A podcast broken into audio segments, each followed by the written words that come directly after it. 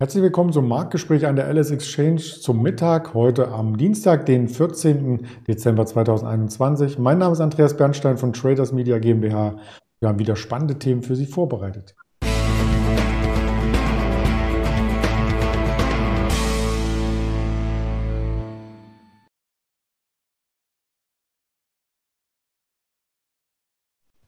Wir blicken natürlich auf den DAX. Das ist so ein bisschen Déjà-vu, denn gestern gab es auch einen starken Vormittag. Dann bröckeln die Kurse dahin. So ähnlich sieht es jetzt aktuell auch aus. Der Bitcoin ist auch unter Druck und Einzelaktien gibt es ebenfalls hier mit in der Betrachtung.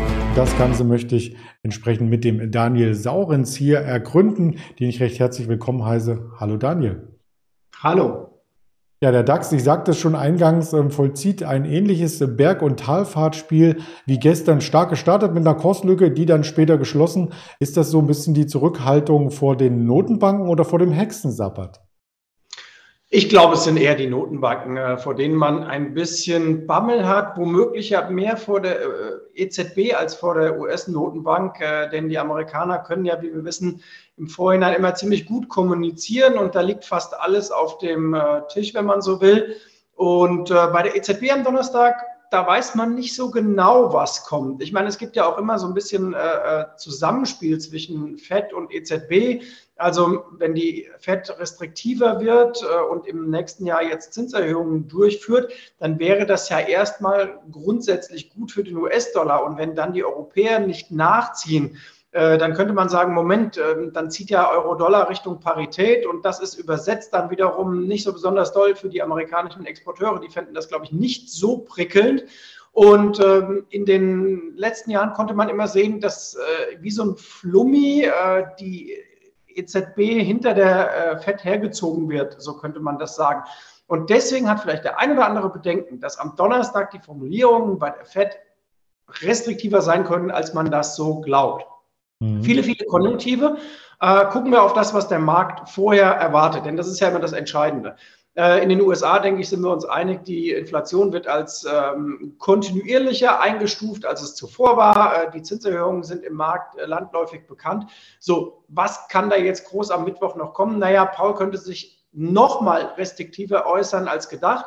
Wahrscheinlichkeit, wenn man die FED kennt, naja, eher so ähm, mittel oder unwahrscheinlich, würde ich mal sagen. Denn wie gesagt, die bereiten gut vor. Das heißt, bei der FED könnte man eher denken, die Märkte sagen, ach super, es ist zwar nicht so überragend gekommen, aber auch nicht schlimmer, als man gedacht hat. Entspannen wir uns erstmal und äh, die Märkte tendieren vielleicht sogar eher freundlich. Und dann am Donnerstag bei der EZB, wie gesagt, da hängt es dann davon ab, äh, was am Ende rauskommt. Und dann äh, sind wir auch, das darf man nicht vergessen, eine Woche vor Weihnachten. Das heißt, es wird auch nach den Notenbanksitzungen jetzt nicht äh, auf der aktiven äh, Fondsmanager- und Asset-Manager-Seite äh, die, die Schleusen aufgehen und man wird sagen, juhu, gerade jetzt springen wir in den Markt rein, sondern man wird sagen, naja, jetzt noch ein paar Tage bis Weihnachten, Umsatz schwach, dann die äh, vier Handelstage zwischen den Jahren werden auch nicht die Umsatzknaller sein, so äh, wie man das voraussehen kann. Man wird sich zurückhalten Richtung 2022 und ähm, ja, das ist mal so der Fahrplan. Ja, der Fahrplan, der ist äh, nicht schlecht, wenn man sich aber kurzfristig das Ganze anschaut, ähm, gibt es den Fahrplan noch nicht, beziehungsweise noch kein Signal. Und das möchte ich mit dem mittelfristigen Chartbild ausdrücken. Also über die äh, 15.830, nur 15.900, wenn man das Black Friday Gap mit einrechnet, kommt der Markt nicht. Auf der Unterseite schafft das aber auch nicht nochmal Richtung 15.000 zu laufen. Ich habe ein bisschen überrascht jetzt auch den Chart hier mal aufgemacht, äh, der aktuell äh, die Verkäufe zeigt, denn in der Präsentation vor einer halben Stunde, da waren wir noch deutlich im Plus. Jetzt sind wir schon wieder leicht im Minus 15.600 wurde genau erreicht.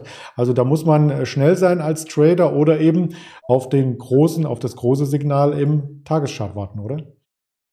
Ja, bis Mittwochabend äh, kann man auch viel mit sogenannten Abholer-Trades äh, holen. Wir haben letzte Woche bei uns und ich glaube auch hier im Video ja die, äh, äh die Losvorgabe gegeben, bis zur FED-Sitzung mindestens mal gibt es eine Spanne, die läuft auf der Unterseite Richtung 15,5, auf der Oberseite so 15,9, 16.000 und es ist relativ simpel zu beschreiben. Je weiter man sich in die untere Hälfte bewegt, desto eher kann man mal auf der Long-Seite was nehmen, 50, 100 Punkte oben drüber vielleicht einen Abholer-Trade äh, automatisch einstellen und das Umgekehrte dann, je weiter es in die obere Hälfte der Spanne geht, also sprich oberhalb der 15.700, 15.750, wenn es da deutlich drüber geht, Richtung 15.8 oder drüber, eher mal auf der Short-Seite was einstellen oder zumindest die Longs zumachen und äh, ja, so diese Seitwärtspendelbewegung äh, nutzen. Das ist ja auch mitunter mal gar nicht schlecht. Und äh, im Übrigen diese deutlich rückläufige Volatilität, ähm, die ja jetzt bei VX Forex News 20 plus minus angekommen ist, die tut ja allen gut, die sich bei hoher Vola, so um die 30, mit äh, Seitwärtsprodukten eingedeckt haben, die hohe Vola drinstehen hatten. Also da gibt es ja auch Exotenoptionsscheine und äh, verschiedene Derivate. Und da sieht man mitunter, dass da sehr viel Spaß äh, drin ist. Und es gibt übrigens auch in den USA Werte, äh, bei denen sich jetzt, äh, je nachdem, welche äh, Produkte man gewählt hat, interessante Kursverläufe zeigen. Können wir vielleicht nächste Woche mal auf die Tesla eingehen, denn die zieht sich ja vom Top deutlich zurück. Und das ist auch übrigens der Grund, du hast eben schon die Indizes angesprochen, warum die Nasdaq auch zurückkommt, weil wir jetzt interessanterweise sehen, gestern am Montag eine Peloton stark, die hat aber keine Gewichtung an der Nasdaq, dafür aber eine Tesla relativ schwach und solche Titel sind eben hochgewichtet und dann kommt eben der Gesamtindex nicht mehr äh, richtig nach vorne. Das ist halt dieses Problem, das wir oft angesprochen haben. Die zehn größten Tech-Werte der Welt machen einfach verdammt viel Gewicht aus, mehr als die im Nasdaq äh, 100. Ja, bevor wir auf die Einzelaktien kommen, vielleicht noch ein Blick in Richtung Volatilität und Bitcoin, äh, denn der kommt auch ein bisschen unter Druck und das erstaunt die Bitcoin-Anleger, denn die setzen ähm, von der Historie aus betrachtet im letzten Monat des Jahres auf eine Aufwärtsbewegung, aber nun kommt die einfach nicht. Ja, ich bin ja nicht der so riesengroße Freund von Saisonalität. Da muss man sich nämlich jedes Jahr auch immer separat angucken. Und beim Bitcoin gibt es eine einfache Losung. Der Bitcoin ist der gehebelte Aktienmarkt. Also es ist Quatsch zu sagen, der Bitcoin ist irgendeine Art von Versicherung, wenn es am Aktienmarkt runtergeht. Nein, der geht dann gehebelt mit runter. So, und man könnte sogar noch sagen, der Bitcoin ist der gehebelte Tech-Markt. Und wenn ich mir angucke, was eine Tesla macht in den letzten Wochen und lege den Bitcoin oder, oder Ethereum drüber, dann sehe ich, Mensch, die laufen aber ziemlich parallel von der Performance. Und äh, da sieht man einfach, wenn Risiko rausgeht, Bitcoin ist ein Risikoasset. Fate the fact, das ist so. Ethereum genauso. Und dann geht es da eben mal äh, deutlich retour. Da war viel zu viel heiße Luft drin. Und jetzt ist eher die Frage, nimmt man mal ein bisschen was ähm, oder wartet man auf eine ausgedehntere Bodenbildung? Äh, der Jahreschart beim Bitcoin hilft da auch weiter, denn man sieht, wir haben jetzt gerade mal die letzten paar Wochen mal wegkorrigiert, aber das war es auch schon. Also das ist das mhm. gleiche wie bei Tesla. Kurzfristig jetzt vielleicht sogar überverkauft, die beiden äh, Basiswerte, aber auf mittel-langfristige Sicht noch ganz schön Speck am Knochen. Mhm. Ja, und da sind wir mittendrin im Aktienbereich unseres Interviews. Spannende Aktien, die es derzeit gibt. Da habe ich als erstes bei A angefangen, ganz alphabetisch, äh, und die Apple rausgesucht, bevor wir auch auf Tesla nochmal kurz schauen. Da gab es ja neue Rekordhochs. Und diese Rekordhochs wurden gestern das erste Mal wieder korrigiert und so ein paar Cent bevor die Firma bei drei Billionen Marktkapitalisierung angekommen ist. Das geht aber dem Teufel zu, oder? Das geht ein bisschen mit dem Teufel zu. Ja, gut, dass du auch nicht in Deutschland bei A angefangen hast, dann wärst du bei der Arealbank gelandet. Äh, da hätten wir den deutschen Anlegern aber auch eine Menge Spaß machen können. Hier in Wiesbaden, gar nicht weit weg von mir hier. Aber kommen wir zu Apple. Äh, in der Tat, drei Billionen äh, stand auf dem Ticket und ähm, da geht es jetzt nicht nur darum, dass man sagt, das aktuelle Geschäft läuft gut, sondern die Zukunft zukünftigen Geschäftsmodelle kommen noch dazu und äh, bei den Kurszielen überschlägt man sich jetzt auch äh, förmlich. Auch diejenigen, die vorher etwas pessimistischer waren, ähm, hieven die Apple nach oben. Und äh, ja, die Apple ist natürlich auch eine komplizierte Aktie für all diejenigen, die rein wollen. Denn man hat äh, in den letzten Jahren und vor allem in den letzten Monaten die Wahl zwischen, ist sie sehr teuer oder ist sie extrem teuer oder super teuer. Aber dass man eine Apple billig bekommt, äh, das ist nicht wirklich zu sehen.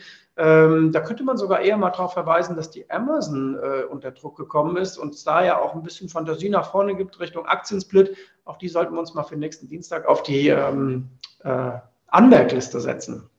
Sehr gerne. Und äh, dann ist auch spätestens das Thema durch mit bestell ein neues Produkt bei Apple und bekomme es noch zu Weihnachten, denn die Lieferzeiten sind mittlerweile jetzt auch schon nach Weihnachten. Also da dürften die gar nicht mehr so stark von profitieren, außer es gibt einen Gutschein für ein neues iPhone und ein Weihnachtsbaum. Das könnte natürlich auch sein. Aber Tesla hast du schon angedeutet, das Chartbild möchte ich hier nachreichen. Und in der Tat, da gibt es noch eine Kurslücke. Ich habe den aktuellen Tesla-Kurs in Euro mal umgerechnet. In äh, Dollar, da müssten wir jetzt um die 950 50 reinkommen, wenn so auch die Vorbörse dann letzten Endes Einzug hält an der Wall Street. Damit sind wir mitten in einem Gap, was wir seit Ende Oktober hatten. Ganz genau. Und die Tesla ist ja eine spannende Aktie, denn wir erinnern uns noch, als die so nach oben geschossen ist. Das sieht man auf deinem Chartbild oder auf unserem Chartbild ja auch sehr schön.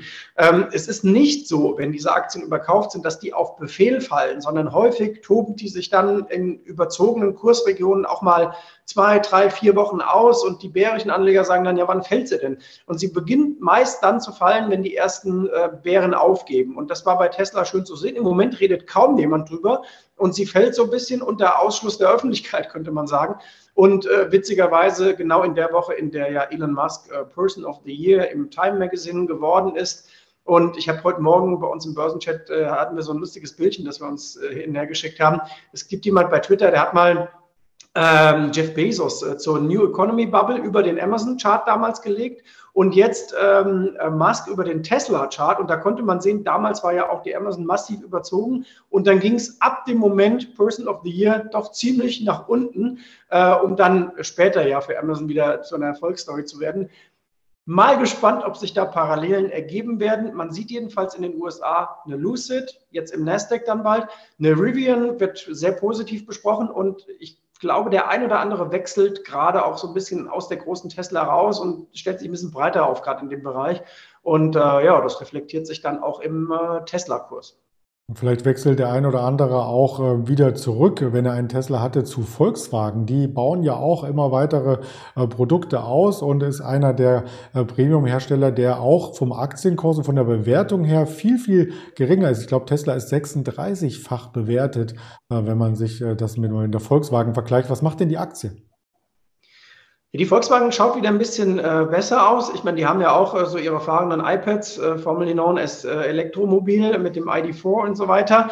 Ähm, wichtiger war da, dass Herr Dies, äh, ja, soll man sagen, bestätigt wurde jedenfalls, dass er weiter dabei ist.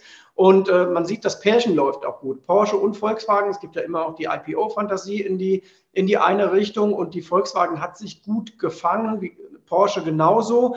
Und der gesamte Automobilbereich in Deutschland äh, hat im Moment ja Rückenwind. Man sieht es, äh, auch der Trade letzte Woche wäre nicht aufgegangen, wer gesagt hat, bei Daimler und Daimler Trucks läuft so wie bei Conti und seiner Abspaltung. Im Gegenteil, habt ihr ja hier im Video auch schon reichlich besprochen. Die Daimler Trucks hatte ein wunderbares Börsendebüt und auch die Daimler läuft prächtig. Ja, und jetzt zieht VW als kleiner Nachzügler mit der Porsche eben mit.